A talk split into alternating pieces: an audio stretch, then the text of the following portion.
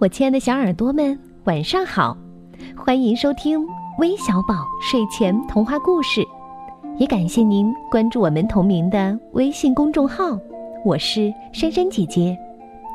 今天要给你们讲的故事题目叫《幸福的红蜡烛》，快来听听吧。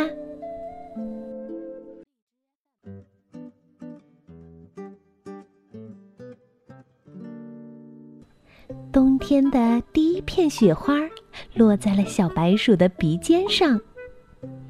看呐，雪！小白鼠快活的叫起来。小灰鼠抬头望了望天，说：“哦，看来要下好多天呢。”他忍不住有些担心起来。嗯，在这样的天气里，到哪里去找吃的呀？这天，小灰鼠像往常一样外出找吃的，可是到处都是白雪，它什么也没有找到。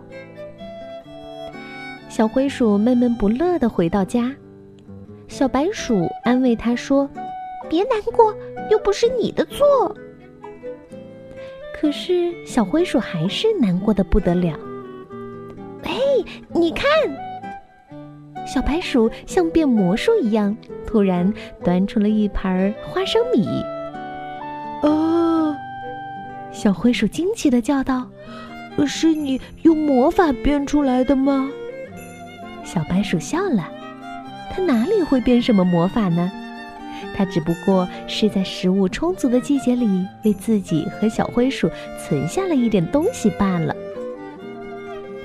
小白鼠领小灰鼠参观它的储藏室，那里有香喷喷的面包渣、黄灿灿的麦粒、豆子，甚至还有半块巧克力。小灰鼠嘴巴张得老大，它觉得小白鼠真是太伟大了。它还觉得自己好幸运哦。要知道，并不是每只小老鼠都能有一位这么聪明能干的好朋友的。突然，小灰鼠发现了一个纸包。哦，这是什么呢？它好奇的问。“嗯，这是我为冬天准备的最好的东西啦。”小白鼠神秘的笑了笑。小灰鼠飞快的打开纸包，里面裹着一节红蜡烛。哦，哦，亲爱的小白鼠！小灰鼠高兴的叫起来。如果你是一只住在地下的小老鼠，如果你的家在冬天又湿又冷，你就会明白为什么一节红蜡烛是最好的东西了。接下来是一连串寒冷难熬的日子，然而小灰鼠和小白鼠却能时刻感觉到幸福。他们点亮红蜡烛，吃着小白鼠储存的食物。等待着春天的到来。有时候，他们也会招待一下来访的朋友。大家围着红蜡烛，温暖美丽的火苗，一边吃一边谈着开心的事儿。相信吗？这些红蜡烛燃烧了整整一个冬天，一点儿都没有变短哦。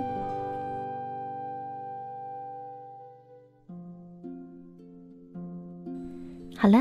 故事听完了，也许是小老鼠之间的友谊和爱，让蜡烛一直燃烧着，给大家送去温暖。你们觉得呢？好了，那今天的节目就到这里了，我们明天再见吧，晚安。